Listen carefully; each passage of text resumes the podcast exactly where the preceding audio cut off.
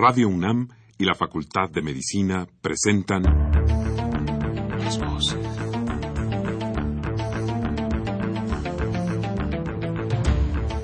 Voces. Las voces. Las voces. Voces.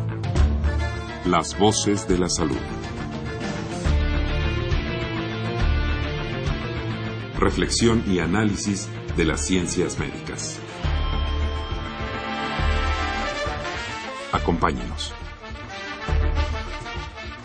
Muy buenas tardes, estimados radioescuchas.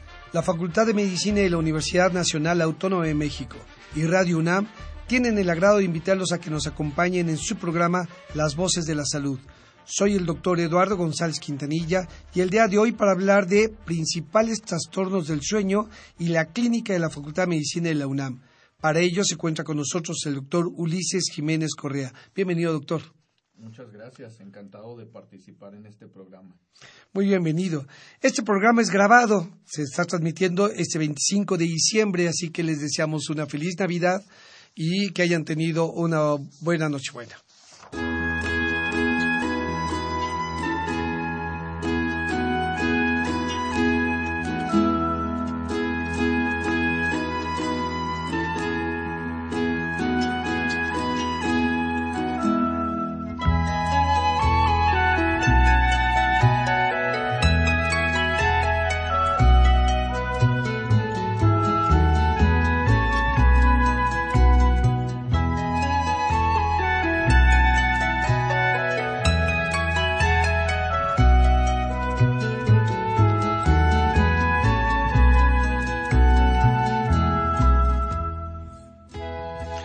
Buenas tardes, queridos radioescuchas. Como les comentaba, estamos con el doctor Ulises Jiménez Correa.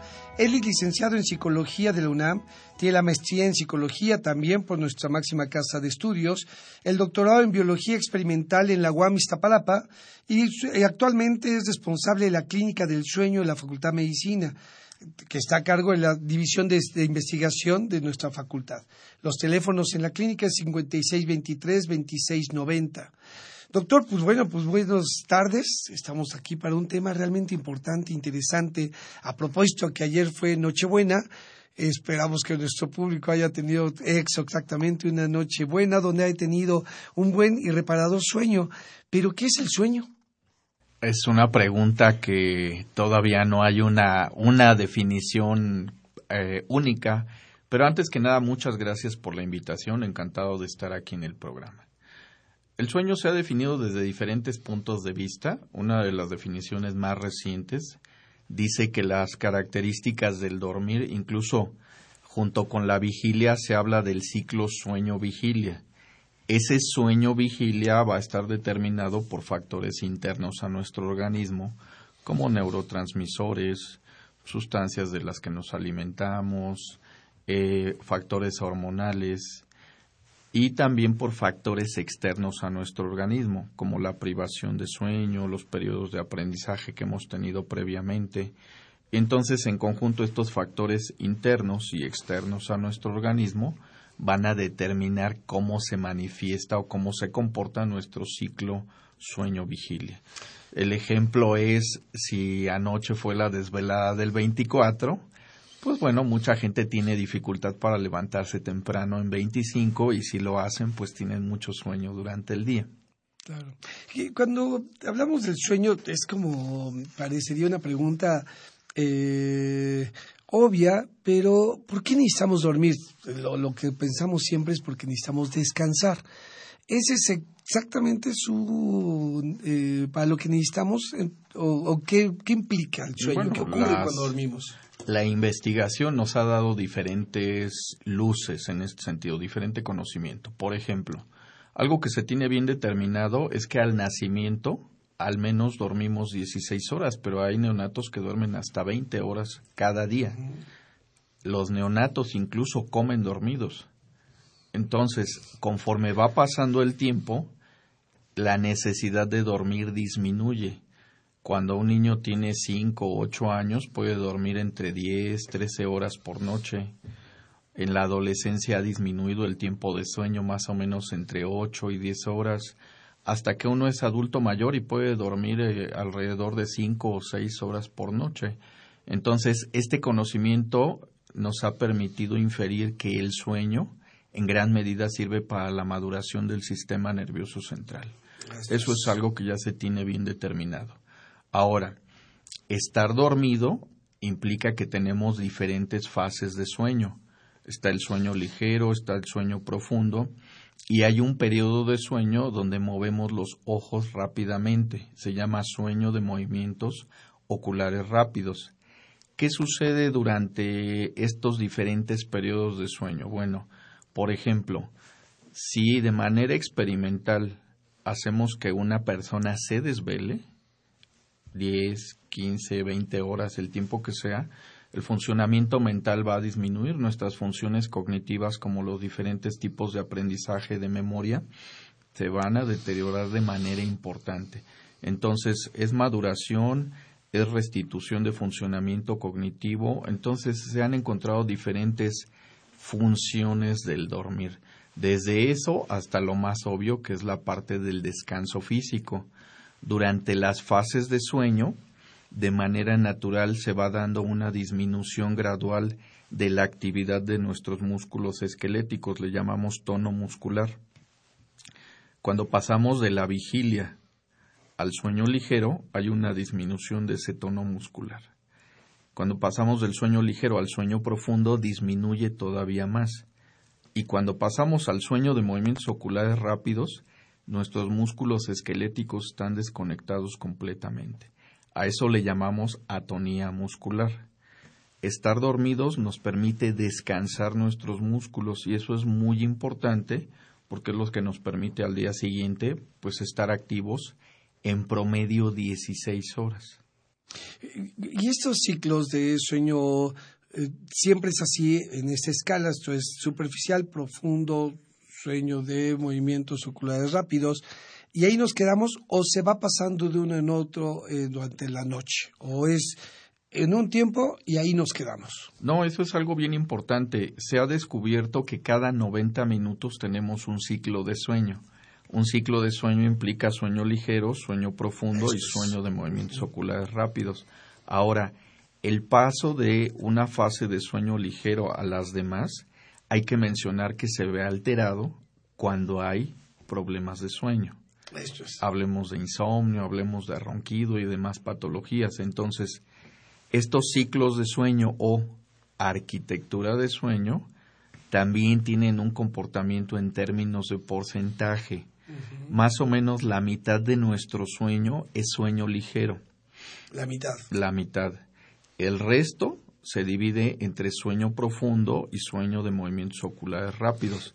Estoy hablando de un adulto sano. Pues claro, pero entonces que cuando por algún problema, alguna de estas cosas que vamos a hablar más profundamente a lo largo de la conversación, eh, cuando la gente se queda en sueños superficiales, esta sensación de no descanso, de no dormir, aunque los demás dicen, sí, sí dormiste, pero durmió, pero no fue un sueño funcional por no haber entrado a los otros dos ciclos de sueño profundo y sueño de movimientos rápidos? Esa interpretación es correcta. Sucede que mantenernos o incrementar el porcentaje de sueño ligero, pues nos está disminuyendo la posibilidad de disfrutar de un sueño profundo, de un sueño de movimientos oculares rápidos y al día siguiente las sensaciones de cansancio, de sueño poco reparador. Y sí, muchos de los pacientes nos dicen, bueno, es que si yo duermo seis horas o siete o diez, da exactamente lo mismo porque me levanto cansado y a las dos o tres horas tengo ganas de dormir. Claro. ¿Qué impacta si no dormimos? ¿Qué ocurre si no dormimos? Porque hay gente que, yo lo he escuchado mucho adolescentes que dicen, no, si yo este, no necesito dormir, al contrario, si no duermo me siento mejor si duermo me da, me da más sueño, etcétera. Eh, hay una gran variedad de necesidad de sueño, entiendo, ¿no? Pero realmente qué impacta en nuestra salud si no dormimos adecuadamente. Bueno, se han encontrado diferentes hallazgos. Desde el punto de vista de la salud, pues podríamos decir que hay una disminución del sistema inmunológico en términos muy, muy generales y entonces uno es más propenso a enfermarse. Entonces, esa es una situación. Desde el punto de vista emocional, una persona que está privada de sueño constantemente es más irritable, es más ansiosa y tienen al ánimo depresivo. Entonces, eso es muy importante porque quien tiene insomnio, quien tiene mala calidad de sueño por ronquido, por apnea, es una persona que también va a tener más dificultades interpersonales en la escuela, en el trabajo, en sus actividades que tenga que realizar. Se convierte en un ciclo vicioso, en un círculo vicioso. Ah, sí, por supuesto. Sueño, depresión, depresión, alteraciones del sueño. Exactamente, exactamente. Y por eso, en el caso específico del insomnio, pues hay un gran riesgo de que se convierta en un problema crónico. Vaya. Así es. Entonces, hay problemas agudos y crónicos entonces en el sueño. Sí, por supuesto. ¿Cuáles son los, los serían los agudos y cuáles los crónicos? Desde el punto de vista del insomnio, eh, ahora, en la última clasificación internacional de trastornos de sueño, así se divide. El insomnio agudo es aquel que dura menos de tres meses. El que dura más de tres meses se considera crónico. Casi siempre esto empieza considerando que hay un factor precipitante del insomnio cuando tenemos un evento estresante en un periodo específico de la vida, pues vamos a tener una pérdida de la calidad de sueño. Tengo muchos pacientes que desgraciadamente llegan a pedir ayuda porque no pueden dormir después de que hubo un asalto, por ejemplo, que hubo algún altercado importante, la pérdida de algún familiar, entonces, bueno, viene el insomnio. Pero si a esto se agrega un estilo de vida sedentario, un poco de ánimo depresivo y empiezan los problemas en la casa, en el trabajo, entonces nos estamos acercando al, al insomnio crónico. Si a esto se agrega un uso fuera de control de fármacos para dormir, pues ya vamos a tener un problema, un problema de insomnio importante que se puede prolongar durante años. Y, suena, suena fuerte, no dormir durante mucho tiempo. Ya ahorita que dijo tres meses, el agudo, ya se me hace mucho no dormir tres meses eh, bien. Más de tres meses es, eh, este, parece un exceso de tiempo, pero efectivamente hay gente que tiene un problema muchísimo más largo de no dormir. Pero, y el tratamiento en los casos agudos, ahorita en términos generales, después hablaríamos tal vez de asuntos particulares, pero de, en términos generales, el tratamiento del insomnio agudo es el mismo que el del insomnio crónico o varía? No, lo que pasa es que aquí el tratamiento del insomnio se tiene que hacer de una manera personalizada. Desde el punto de vista de las intervenciones psicológicas, hablamos de lo que es el tratamiento cognitivo-conductual del insomnio. Entonces, son estrategias que tienen que ver primordialmente con un cambio en el estilo de vida del paciente y con un cambio de actitudes, trabajar con un cambio de actitudes. Cuando logramos esto, se puede tener muy, muy buenos resultados. Para el insomnio agudo muchas veces es suficiente con un cambio en el estilo de vida. Por ejemplo, generalmente quien tiene insomnio trata de acostarse temprano, buscando recuperar el sueño que no ha tenido las noches anteriores. Pero como duermen mal, tienden a levantarse tarde. Este incremento del tiempo en cama es un factor que no permite que uno recupere la calidad del sueño. Así de sencillo. Un cambio de actitud en el sentido de que sentirse ansioso antes de dormir por pensar que va a haber insomnio, pues simplemente echa a andar el problema. Desesperarse durante la madrugada cuando uno no puede dormir, estar, estar volteando constantemente a ver qué hora es, son factores que ya no permiten que uno recupere la calidad en el dormir. Entonces, muchas veces un cambio en el estilo de vida y técnicas para el control del estrés son suficientes. En el caso de que hubiera algún problema de orden emocional muy, muy importante, pues sí se le puede apoyar al paciente con algún medicamento que le ayude un par de noches, por decirlo de alguna manera. Ahora, bueno, ya cuando estamos hablando de un problema crónico, hay que ver cuáles son los factores que pueden estar haciendo esto, que e, es de este problema crónico. Es decir, hay pacientes que tienen síntomas de insomnio, en parte como consecuencia de una comorbilidad que está fuera de control, de otras enfermedades que están fuera de control. Tenemos muchos pacientes hipertensos, diabéticos, problemas tiroideos, sobrepeso, que no se cuidan, que no están controlando todas esas condiciones y que eso le está provocando pues también otras alteraciones en el sueño, aparte de lo del insomnio. Entonces sí obedece, el paciente con insomnio crónico nos implica hacer una evaluación muy, muy adecuada de ese paciente y también apoyarle desde un punto de vista interdisciplinario, porque muchas veces se requiere del apoyo psicológico, pero también del apoyo del otorrino laringólogo en caso de que haya ronquido, apnea de sueño del médico internista, del geriatra, del psiquiatra, dependiendo de lo que se requiera. Y, ahorita el insomnio es eh, una palabra fuerte en esto del sueño, trastornos del sueño, casi en automático. Al pensar en trastornos del sueño pensamos en insomnio. Pero eh, acaba de mencionar, eh, doctor Jiménez, dos, por lo menos dos más que son muy importantes diría yo, tal vez el ronquido, el más frecuente de todos. Y el ronquido sí puede ser y es un trastorno del sueño. Sí, sí, eso es importante de mencionar.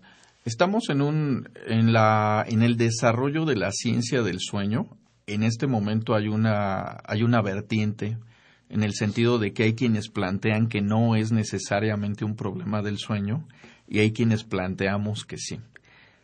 ¿Por qué dicen que no? Porque, bueno, necesariamente, bueno, por definición el ronquido no se asocia con cambios en la presión arterial, con cambios en el nivel de oxígeno en sangre. Pero por otro lado, nosotros estamos planteando, al menos en la clínica de sueño de la UNAM, de hecho estamos desarrollando algo de investigación en ese sentido, que el ronquido sí puede provocar que se trastorne el sueño, facilita que el paciente se mantenga en sueño ligero y eso provoca que haya despertares. Entonces, es muy común tener pacientes que se quejan de insomnio, pero es un insomnio secundario a ronquido. Entonces, por ahí sí estamos encontrando evidencia de que el ronquido primario, como se le llama, sí es un trastorno respiratorio del sueño. ¿Por qué impacta desde el punto de vista epidemiológico? Pues se ha reportado que hasta 35% de los hombres adultos tenemos ronquido. Eso es muy importante. Ahora, hasta 5% de los hombres adultos, además de roncar, podríamos tener pausas en la respiración y esas se llaman apneas obstructivas. Eso es un problema muy importante porque ahí sí está asociado con cambios cardiorrespiratorios que van a deteriorar la calidad de sueño y calidad de vida. Eh, esto para que les quede claro nuestros radioescuchas es estos eh, apneas eh, y estas pausas de la respiración es que está roncando, respirando y de repente se cae con lapsos de que no respira ni nada y de repente viene tal vez un ronquido fuerte. Efectivamente, eso es lo que observamos primordialmente cuando el paciente está dormido boca arriba. Eso es muy común la boca abierta, boca arriba, está roncando, roncando y viene una pausa en la respiración que puede durar más de 10 segundos, pero a veces pueden ser hasta más de 60 segundos, dependiendo de primordialmente del sobrepeso de ese paciente. Pero y es que el ronquido termina siendo por estos porcentajes, primero se ha presentado a lo largo de la humanidad, en la historia de la, de la humanidad, las gentes roncan, yo recuerdo una um, eh, leyenda este, nórdica, donde dicen los vikingos que roncaban para ahuyentar a los eh, demonios de la noche y defender así a sus damas aún dormidos. Entiendo. Entonces era como una parte hasta heroica casi de, los, de los hombres cuidando a las damas. Lo malo es que las damas no duermen, porque el problema también del ronquido es que afecta al paciente, pero también hay un efecto en el otro que escucha. Por supuesto. Se, está, eh, se han hecho estudios en los que ven el, volumen que llega a alcanzar el ronquido y no es exageración, hay quienes han alcanzado hasta 100 decibeles. Que es 100 eh, decibeles pasar una pared. Es un, ruido que puede escucharse a través de la pared. Es un ruido que se puede escuchar en toda la casa y a veces afuera de la casa. Qué bárbaro. Entonces la pareja de ese roncador que trata de dormir a 40 centímetros de distancia de esa gran fuente de ruido, pues tiene un gran problema. Tiene un problema ahora también de trastorno del sueño. Sí, por supuesto. Es muy común que la pareja me vaya a ver por insomnio, mientras que el roncador está en el consultorio de enfrente con alguno de nuestros otorrinolaringólogos. Claro. Entonces, eso es bien común. Ahora, no es nada más el hecho de roncar como un ruido el ronquido puede provocar que el propio roncador se despierte. Sí, que es muy frecuente. Hay gente que dice es que me despierta mi propio ronquido, entonces ahí ya está provocando síntoma de insomnio. Sí. Pero además ese roncador se levanta cansado. A las dos o tres horas de estar trabajando, de estar en la escuela, pues ese cansancio ya se convierte en somnolencia. Y entonces pues ya no hay memoria, ya, ya no hay atención y eso trae diferentes implicaciones. La más, este, vamos a decir que lo más peligroso de todo esto implica quedarse dormido manejando o manejando o ocupando alguna máquina pues que sea peligrosa. Hay muchos accidentes en relación a la somnolencia que puede estar siendo provocada simplemente por ronquido y apnea durante el sueño. Y el ronquido, que siendo un trastorno del sueño, eh, ¿a qué está vinculado? ¿Qué nos hace roncar? Y pensando en eso, eh, ¿qué, ¿cómo se cura? ¿Cómo tratamos el ronquido? Primordialmente es un problema, primero que nada es un problema anatómico. Puede ser que haya una desviación de la base de la nariz, puede ser que haya un incremento del volumen del paladar blando, que haya algún incremento del volumen de la lengua. Entonces, todo esto, cuando uno está acostado boca arriba y viene la disminución del tono muscular propio del sueño, pues va a estar provocando que haya un colapso. En el tórax, pues bueno, tenemos la situación de que está al vacío cuando hacemos el esfuerzo respiratorio para poder inspirar si hay algo que esté obstruyendo parcialmente la vía respiratoria, pues va a generar turbulencia. Esa turbulencia de los tejidos y del aire, pues es lo que nosotros le llamamos ronquido. ¿Cuál es el tratamiento? Pues bueno, depende de qué punto esté obstruido y cuál sea la causa de este, porque pueden ser desde factores alérgicos hasta factores anatómicos como un colapso provocado por una lesión. Entonces, desde ese punto de vista, el tratamiento pues debe de ser personalizado obedeciendo a una buena exploración otorrinolaringológica. En, en términos generales diríamos que del 100% de roncadores, ¿cuántos tienen la posibilidad de tener una solución completa? Yo podría decir que todos. Realmente ah, sí, sí es, es, un problema bastante, bastante alentador en el sentido de que una muy buena evaluación de ese paciente nos puede dar diferentes alternativas de tratamiento.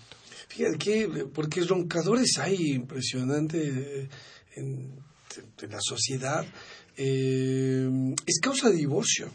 Es causa de divorcio y también desde el punto de vista del sentido común, la gente dice, mira, está roncando profundamente, déjalo dormir porque está descansando. Sucede todo lo contrario. Qué interesante eso. Así es, sucede todo lo contrario. Entonces, bueno, es importante cuidar la respiración durante el sueño.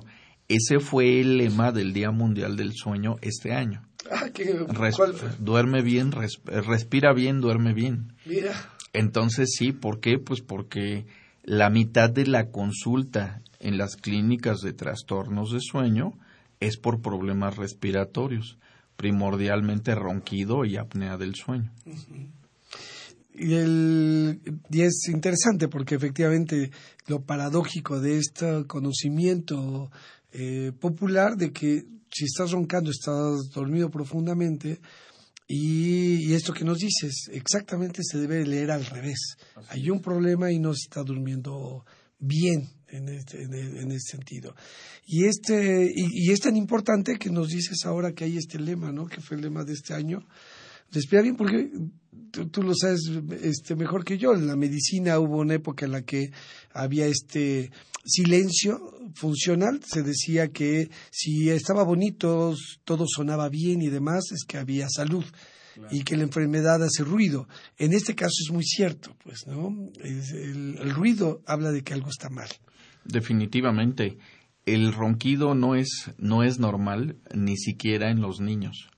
Es decir, hay niños que son completamente roncadores y, uno ve que incluso se ha reportado tienen problemas de desarrollo, además de problemas de conducta. Entonces, por, eso es, claro que sí, el ronquido infantil es un problema. Actualmente, pues bueno, tenemos muchos pacientes pediátricos que van precisamente por eso. pues habrá que ponerle el letrero de enemigo público al ronquido. Y tratar de atacar lo que estos espacios tienen la importancia desde la universidad de divulgar el conocimiento que se va generando en la universidad y en la ciencia para tener precisamente estos datos y poder acercar a, nosotros mismos, los familiares, los conocidos, a donde pueden ser ayudados. Y, decías ahorita la otra, con, la contraparte, no respirar, de, de, de, este respirar bien, decías el ronquido es un trastorno de no respirar bien, pero el otro es la apnea del sueño. Definitivamente, esa es una complicación, es decir, llega un momento en que la obstrucción de la vía respiratoria permite que, bueno, ya no permite que haya paso del aire, se detiene por completo. Entonces, bueno, pues ahí ya vienen otras implicaciones cardiovasculares. En ese momento va a incrementar la presión arterial, va a disminuir la frecuencia cardíaca, disminuye el nivel de oxígeno en sangre y todo esto pues va a provocar que el paciente se despierte. Pero vienen despertares de dos o tres segundos y el paciente se vuelve a dormir rápidamente. El problema es que en cuanto vuelve a dormir, otra vez se vuelve a obstruir la vía respiratoria.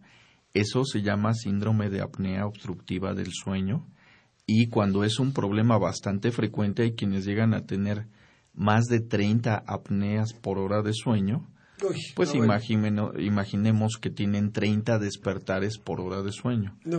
Sumando esos despertares de 3, de 4 segundos multiplicados por 30 cada hora, pues es un paciente que en 8 horas de sueño pues está despertando 3 o 4 horas. Están privados de sueño porque su respiración no les permite dormir. Esa es la manifestación más severa de los problemas obstructivos en la respiración mientras dormimos.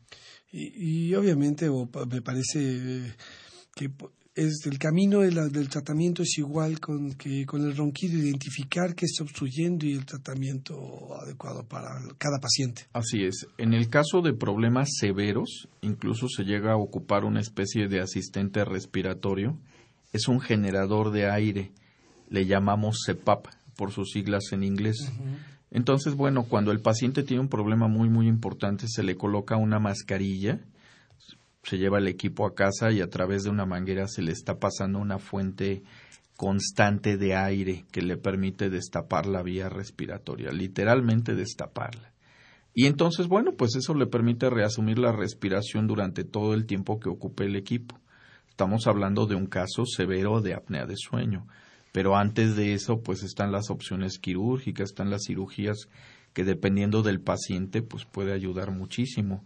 El control de peso. Un paciente con obesidad le llamamos central cuando el, perímetro abdominal es este es bastante amplio, pues esa persona cuando está acostada boca arriba simplemente va a tener una restricción del esfuerzo respiratorio torácico. Luego entonces eso también contribuye con el problema respiratorio durante el sueño. Bajar de peso, los problemas de reflujo que tienen que ver con nuestros hábitos alimenticios, también padecer reflujo nocturno, pues va a provocar una inflamación crónica, luego entonces ronquido y apnea del sueño. Y, quisiera de una vez tomar lo que íbamos a hablar también un poco más adelante de estos eh, higiene del sueño llamaríamos, pero ya que se tocó el tema, ¿qué, no debe comerse para dormir bien? ¿Qué debe de comerse para dormir eh, adecuadamente? Bueno, desde el punto de vista de la del inicio y la continuidad del sueño, lo primero que se evita son alimentos y bebidas con cafeína, sobre todo después de la comida. Entonces, eso es bien importante. Evitar la cafeína por la tarde-noche va a ayudar muchísimo. También, eh, pues ir en contra de una costumbre muy arraigada que es el consumo de bebidas alcohólicas por la tarde-noche. El alcohol sirve para inducir el sueño, pero el problema es que también provoca ronquido y apnea del sueño. Entonces es muy común que la gente se tome una cerveza o una bebida alcohólica por ahí el viernes en la noche, el jueves en la noche, y pues sí, se van a dormir, pero va a haber ronquido. Y aquí nos van a reclamar mucha gente, porque fíjate que si hay dos costumbres en las, nuestras sociedades, el café y el alcohol vespertino y nocturno. Vamos a ir a una pausa, regresamos con el doctor Ulises Jiménez Correa.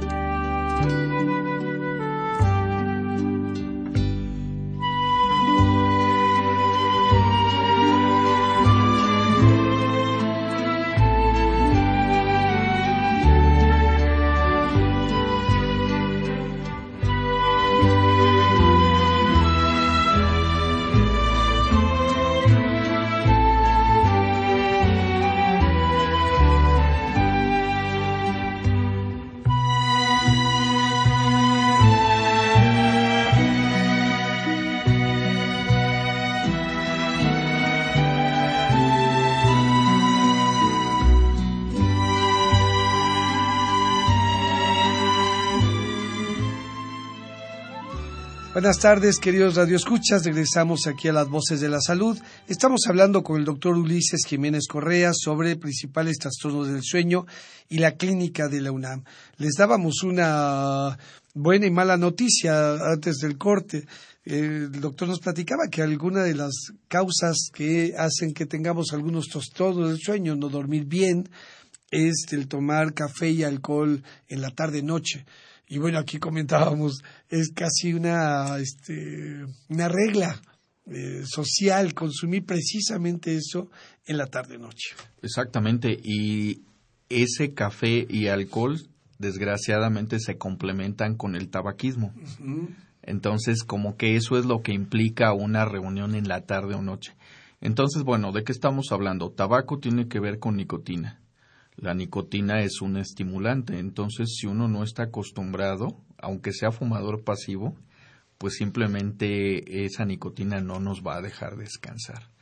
La cafeína, bueno, pues también es un estimulante y está en todos lados, desde un té verde, un chocolate, un café de grano, entonces eso también puede venir a complicar la calidad de sueño.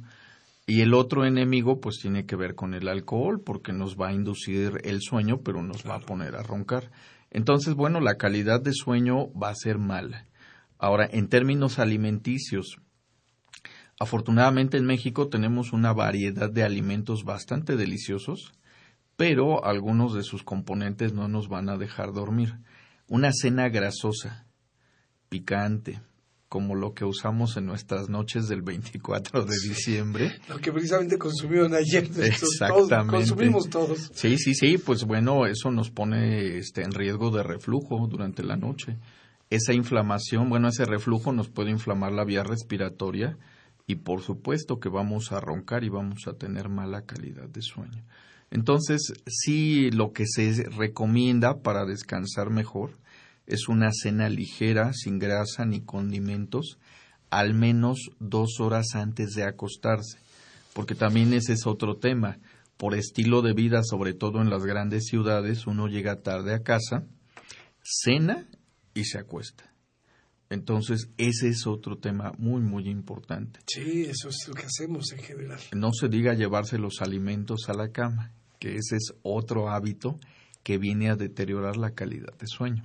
Mira, qué buenos datos que ahorita vamos a ahondar en eso, en esto de la higiene del, sueño. Y, hay, dentro de todos estos temas hay uno que es también muy común, ¿sí? Y que tiene que ver con eh, el bruxismo. ¿Qué es el bruxismo? Eh, para que lo entendamos todos y qué efecto tiene. Se le considera como un trastorno del movimiento durante el sueño.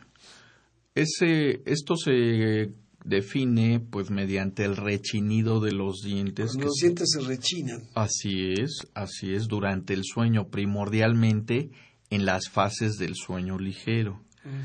¿Qué implicaciones tiene? Bueno, estar rechinando los dientes, estarlos tallando durante el sueño ligero no nos va a permitir pasar al sueño profundo.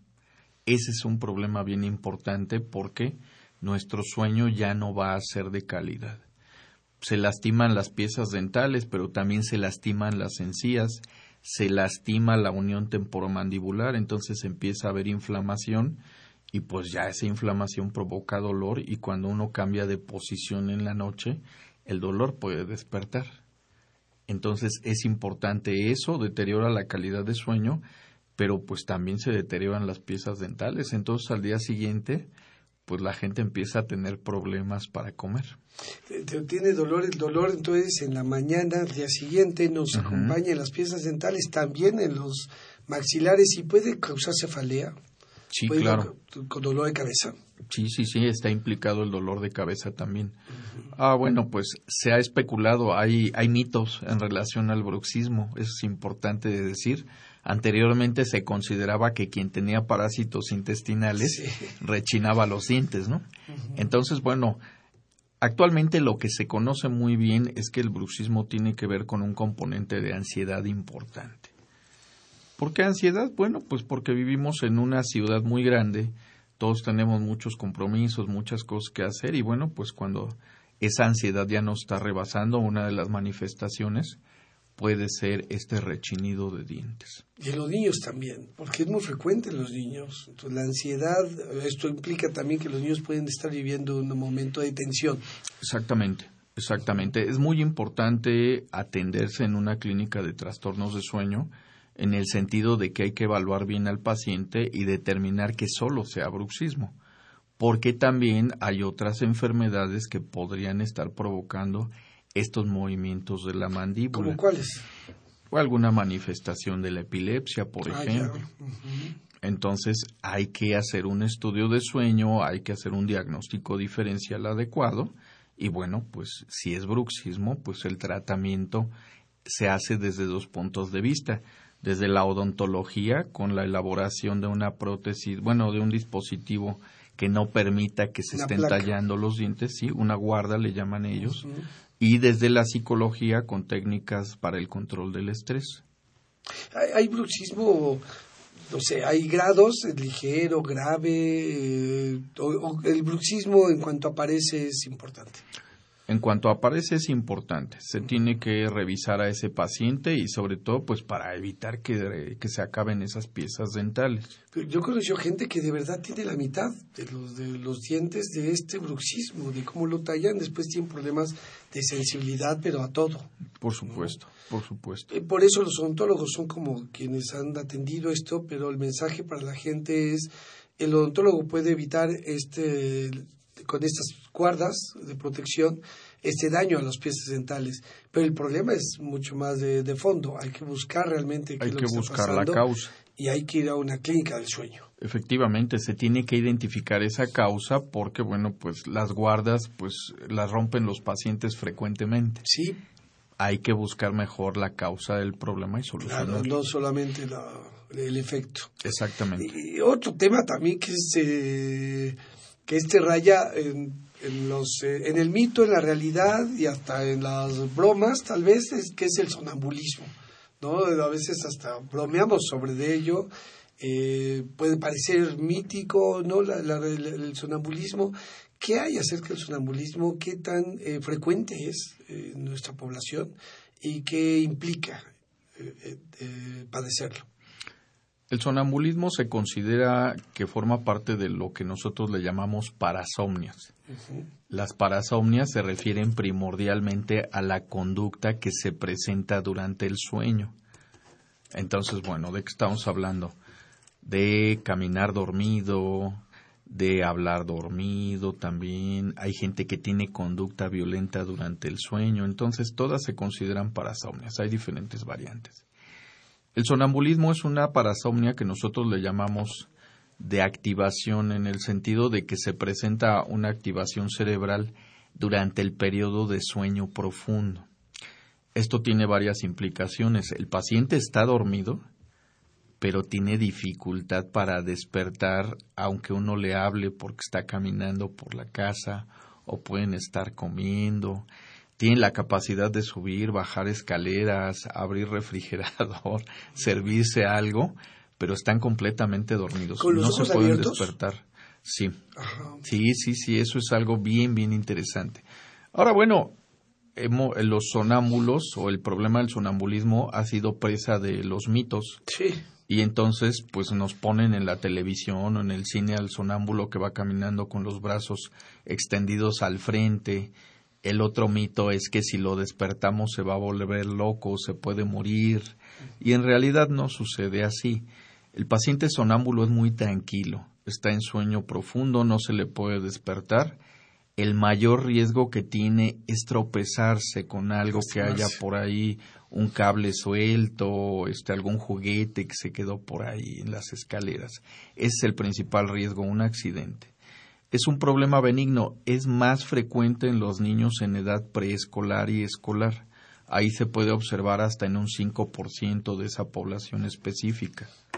Y bueno, no tiene mayores implicaciones, es decir, generalmente en la adolescencia ese paciente ya no está presentando periodos de sonambulismo, aunque son propensos a que en la edad adulta, ante un periodo de estrés importante, lo pudieran presentar. ¿Y qué hay que hacer? ¿Hay que despertarlos o hay que acompañarlos a la cama otra vez? ¿O ¿Qué es lo mejor? Lo que es lo que se sugiere es no pasar nada si se les despierta.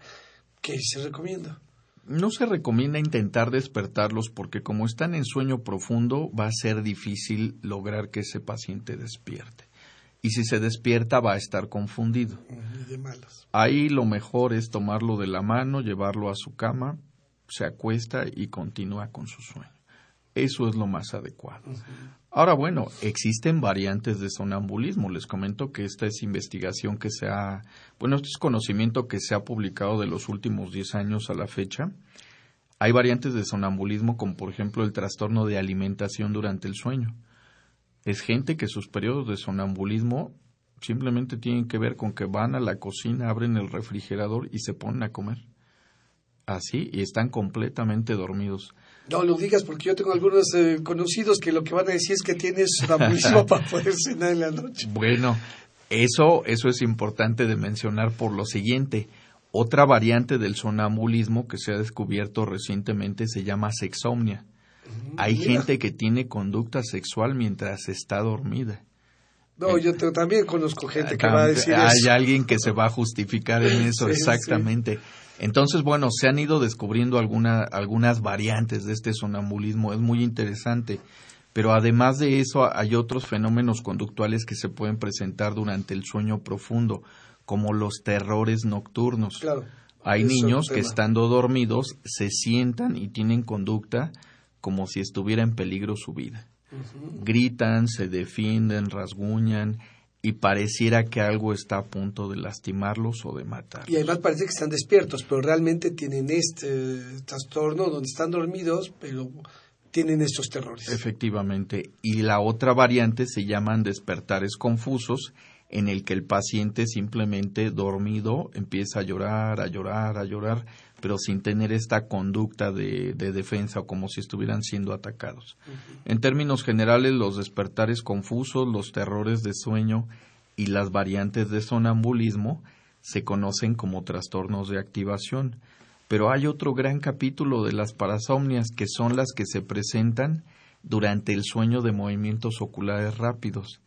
La más común son las pesadillas. y entonces, dos, dos cosas que quería los terrores nocturnos eh, son eh, estos donde se despiertan. La persona está pensando y tiene este terror, grita y se siente amenazado, etcétera. ¿Ocurre más frecuentemente en niños o ocurre también en adultos con la misma frecuencia? No, no, no. Los problemas de activación o, o las parasomnias que se presentan en el sueño profundo son mucho más comunes en la edad preescolar y escolar. Esto es. Eh, y con esto de los terrores nocturnos, ¿cuál es la diferencia con las pesadillas? Entonces, no solamente entonces ahorita nos dices que la diferencia es, primero se presenta en otro momento del ciclo del sueño. Exactamente. En la fase entonces de movimientos rápidos. ¿Y cuál es la otra diferencia con las pesadillas? Lo que pasa es que aquí viene algo bien interesante. Cuando estamos en sueño profundo no tenemos recuerdo de lo que está pasando, entonces la memoria está aniquilada, a diferencia de cuando estamos en sueño de movimientos oculares rápidos todo mundo tenemos un recuerdo claro de nuestras pesadillas. Ahí viene el tren que nos va a arrollar, están asaltando, me caí, etcétera, etcétera. Entonces, a un paciente que está durante en una parasomnia en el sueño profundo, entiéndase sonambulismo, despertares confusos o terrores de sueño, al día siguiente nunca se van a acordar de lo que sucedió. A diferencia del que tiene una parasomnia en el sueño de movimientos oculares rápidos, donde dice, por supuesto, pasó esto, pasó esto, pasó esto otro. Y ahí, en el sueño de movimientos oculares rápidos, además de las pesadillas, podemos hablar de las parálisis de sueño. Tenemos un gran mito, se me sube el muerto cuando estoy dormido. Así decimos en México. Entonces, ¿qué es esto de se me sube el muerto? La gente dice, estoy acostado, estoy dormido y me despierta la sensación de que algo me está presionando y no me deja mover. Esa es la subida de muerto. Nosotros le llamamos parálisis de sueño. Tiene que ver con un despertar muy breve en el que no alcanzamos a recuperar la fuerza de nuestros músculos. Luego entonces... Claro, porque eso es cuando está la atonía, en la fase donde está la atonía muscular. Exactamente, estamos en un periodo donde hay atonía muscular, despertamos brevemente, regresamos a ese periodo donde hay atonía muscular y entonces la sensación es terrible, porque uno no se puede mover. Pero además como estamos pre y post rodeados de un periodo donde hay movimientos oculares rápidos y ahí es donde estamos soñando, entonces por eso a veces se da la sensación de que se me subió el muerto, de que vi algo, que me salí de mi cuerpo, cosas por el estilo. Entonces esas son las parálisis de sueño, pero afortunadamente no tiene que ver con asuntos paranormales. No hay que espantarnos.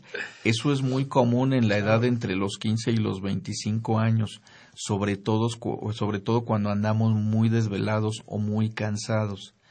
Y el otro gran capítulo en este, de estas parasomnias asociadas con el sueño humor es algo que nosotros le llamamos trastorno conductual durante el sueño de movimientos oculares rápidos.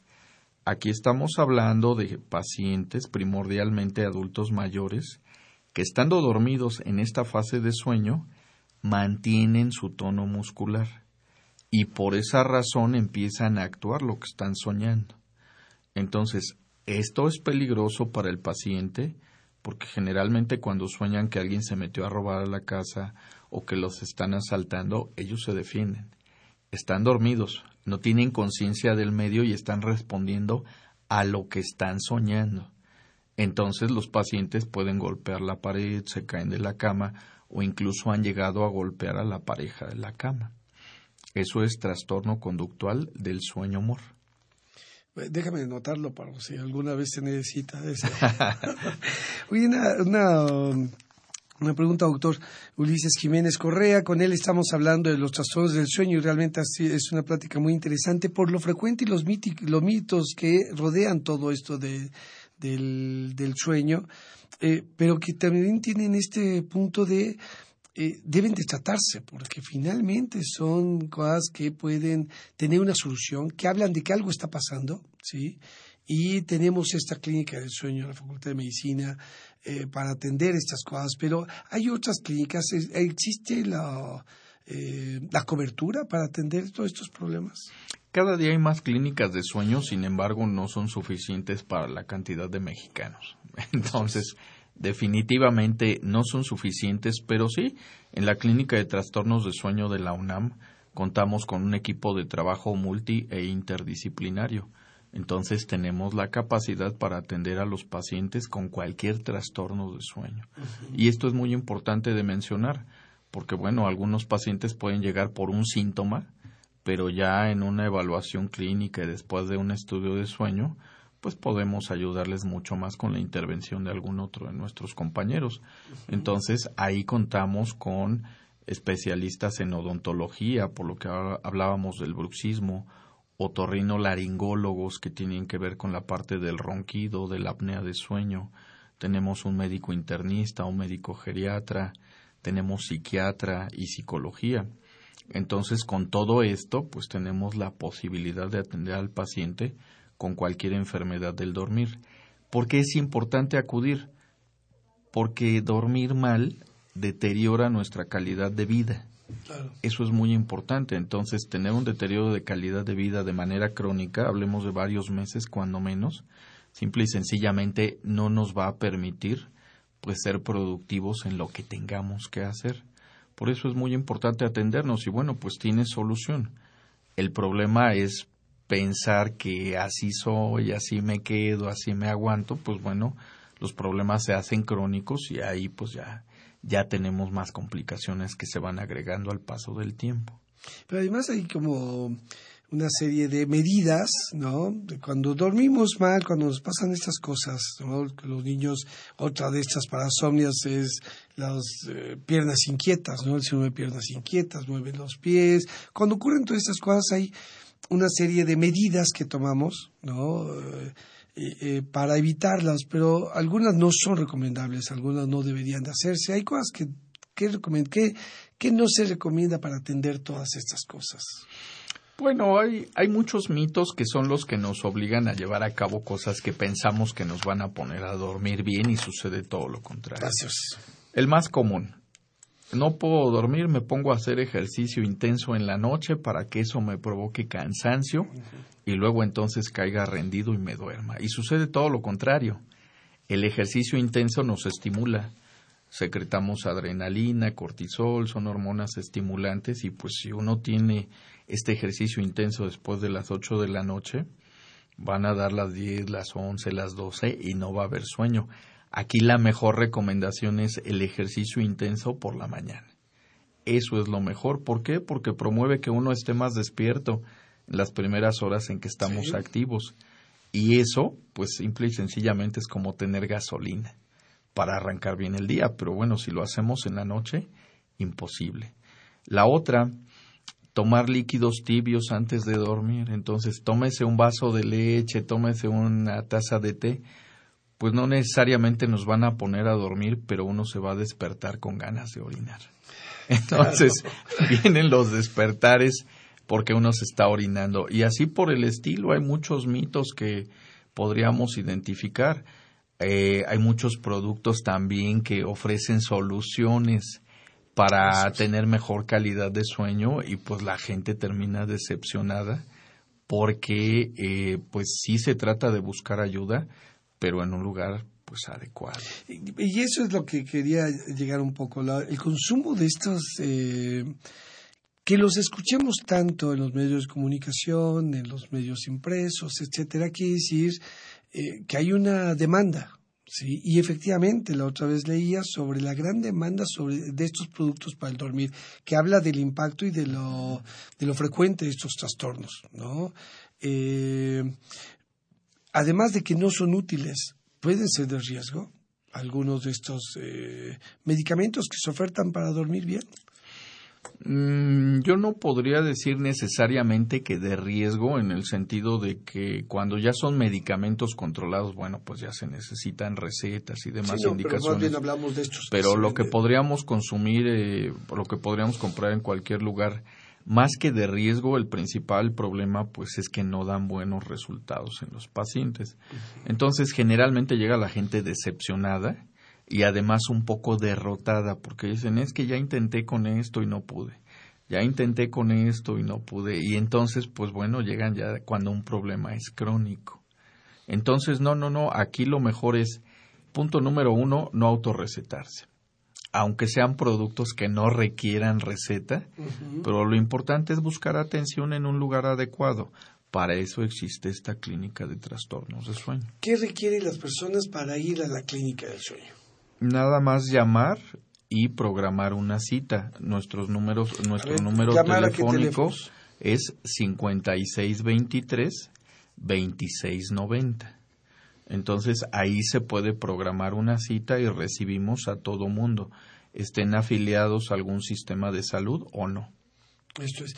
los horarios de atención en la clínica, ¿cuáles? Y costos. Empezamos desde las 8 de la mañana y terminamos a las 8 de la noche en términos de las consultas y hay variantes de los estudios de sueño que se hacen a partir de las nueve de la noche y terminan a las siete de la mañana. A ver, eso está interesante. Eso es otro punto importante. A ver, primero, recordarles a, la, a nuestros eh, radioescuchas el, el, teléfono, porque me parece que lo van a, a notar ahorita, porque es muy importante. Este es 5623 2690. Lo repito, 5623 2690, la Clínica del Sueño de la Facultad de Medicina y está ubicada en... Dentro del Hospital General de México. Dentro del Hospital General de México. Así es.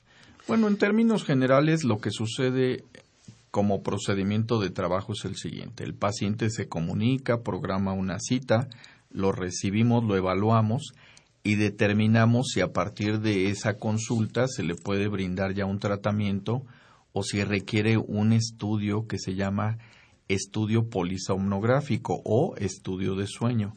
¿Qué es esto? Acudir una noche, se le hace una preparación en la que se le pegan diferentes cables y sensores y todo eso nos da información de toda una noche de sueño de ese paciente. Eso nos permite tener un diagnóstico preciso de problemas respiratorios durante el sueño, de problemas musculares durante el sueño y de cómo están sus ciclos de sueño, sobre todo cómo están siendo alterados en función de esas enfermedades. Con eso nosotros podemos contar con un diagnóstico preciso y entonces sí un tratamiento personalizado.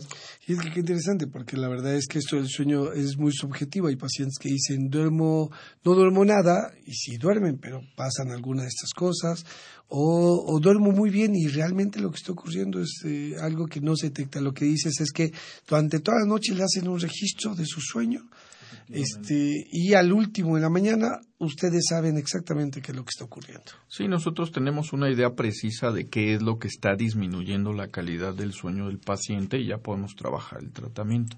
Ese es nuestro proceder, entonces, bueno, cualquier persona que programe una cita le podemos atender. Quiero mencionar que podríamos observar o encontrar trastornos de sueño desde los neonatos hasta los adultos mayores. Eso es muy importante de mencionar Ahí en el Hospital General, pues bueno, nos envían frecuentemente neonatos con riesgo de muerte durante el sueño o muerte de cuna. Ese diagnóstico nosotros lo podemos hacer y de ahí en adelante. La verdad que es muy interesante. Les voy a recordar el teléfono 5623-2690. Está en el Hospital General de México, que está en lo ubicado en la colonia Doctores, eh, junto al Metro Hospital General. Precisamente es muy fácil ubicarlo. La atención de consulta es de 8 a 8 y se hacen los estudios ante la noche. Doctor Ulises Jiménez Correa, muchísimas gracias por estar, haber estado con nosotros. Realmente ha sido muy interesante esta plática. Como siempre les recordamos a nuestros radioescuchas, comenten, eh, platiquen de esta información con sus familiares, sus amigos. El objetivo de estos eh, programas es precisamente difundir el conocimiento y los mejores difusores son ustedes. Coméntenles que lo vieron, que lo escucharon aquí en las voces de la salud en Radio UNAM. Esta es, esto fue una producción de la Facultad de Medicina y Radio UNAM, y a nombre del doctor Enrique Graue Bichers, director de la Facultad de Medicina, y de quienes hacemos posible este programa, en la producción y realización, la licenciada Leonore González Cueto Bencomo, la licenciada Erika Lamilla Santos, en los controles Francisco Mejía, en la conducción un servidor, el doctor Eduardo González Quintanilla, les agradecemos su atención. Radio UNAM y la Facultad de Medicina presentaron voces.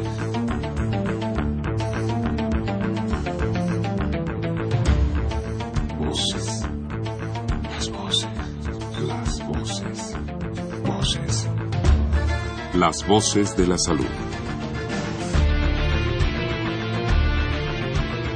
Reflexión y análisis de las ciencias médicas.